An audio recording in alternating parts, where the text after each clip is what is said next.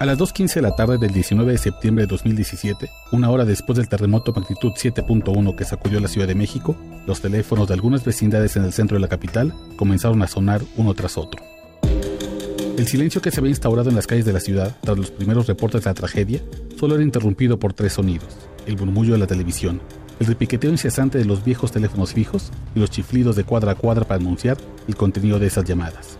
Del otro lado de la línea, líderes de la Unión Tepito reproducían a sus bases el mensaje que les había encomendado Francisco Javier Hernández, el espancho Callagua, jefe máximo de la organización criminal y quien fue asesinado un mes después. A las 3 de la tarde se llevaría a cabo una reunión urgente y obligatoria. Salcones, narcomenudistas, encargados de puntos de venta de droga y cuidadores de las casas de seguridad que operan en el centro histórico. Mixcalco, Merced, Tepito y Candelaria. La cita se llevó a cabo en una casa al fondo de una vecindad en la calle Jesús Carranza. Pronto, un enjambre de jóvenes se presentó a pie y en motocicletas, puntuales a la cita. Muchos llegaron armados, creyendo que el jefe aprovecharía la confusión del terremoto para hacer alguna movida contra el Betito, su acérrimo enemigo. La marabunta de muchachos no llamó la atención de la policía, que estaba distraída entre escombros y gente atrapada en edificios derruidos. A los pocos minutos llegó el palabrero de Pancho Callago, José Manuel González, alias El Pozole, asesinado a tiros hace cuatro días y quien ya comenzaba su ascenso criminal. Dos asistentes a esa reunión contaron a este reportero que de inmediato el Pozoles anunció que la Junta tenía como objetivo saber qué haría la Unión Tepito frente al terremoto. Alguien propuso llamar a la tropa de Tláhuac y Tlalpan para conformar un doble contingente, uno de rescate y otro de rapiña. Otro sugirió aprovechar que tienen control sobre las imprentas del barrio de Santo Domingo para imprimir volantes con el mensaje, con los atentos saludos de la U, y esos volantes se entregarían con despensas que el cártel compraría y repartiría. Pero ninguna acción se tomó, solo la que el Pozo les comunicó y que le había llegado del jefe máximo.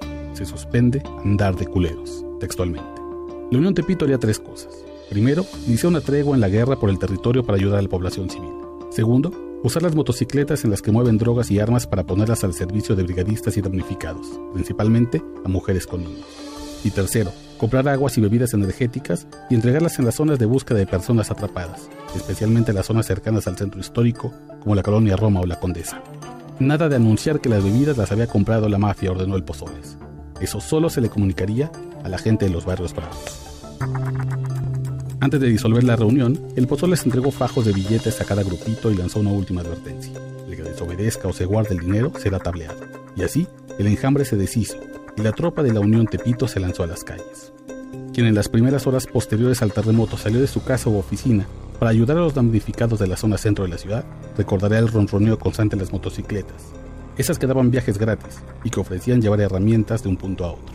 Incluso, cuando se desató un rumor en Twitter de que había asaltantes aprovechándose de una ciudad en ruinas y oscuras, los líderes de la Unión Tepito ordenaron cuidar a los brigadistas, y el que se la atrapara saltando se le llevaría a una casa de seguridad como escarmiento. Los dos chicos que fueron parte de ese ejército y que me contaron la historia reconocen que no fue un movimiento altruista. En aquel 2017 la Unión Tepito estaba enfrentada con el barrio que juró defender. La extorsión, los secuestros y los homicidios constantes que eran perpetrados por sus pistoleros les habían quitado el respaldo que alguna vez tuvieron. Y un grupo contrario a ellos, pero de igual fuerza, empezaba a ganar terreno bajo el nombre de la Antiunión. Así que Pancho Cayagua, el Pozoles y otros líderes vieron el terremoto como una oportunidad para ponerse un traje de héroes. Movilizaron a su base entre sus barrios presumieron a sus muchachos como socorristas, gente que había trabajado durante horas para reconstruir la ciudad a la que desangraba. Incluso en días posteriores, organizaron brigadas hacia Morelos y Oaxaca. Los agentes de la Policía de Investigación de la Procuraduría Capitalina, que seguían de cerca sus perfiles en Facebook, se sorprendieron. Los adolescentes que solían posar con armas y publicar mensajes sobre mafia, drogas y sicariato, de pronto subían imágenes de ellos entregando comida y reconstruyendo comunidades para la gente más pobre.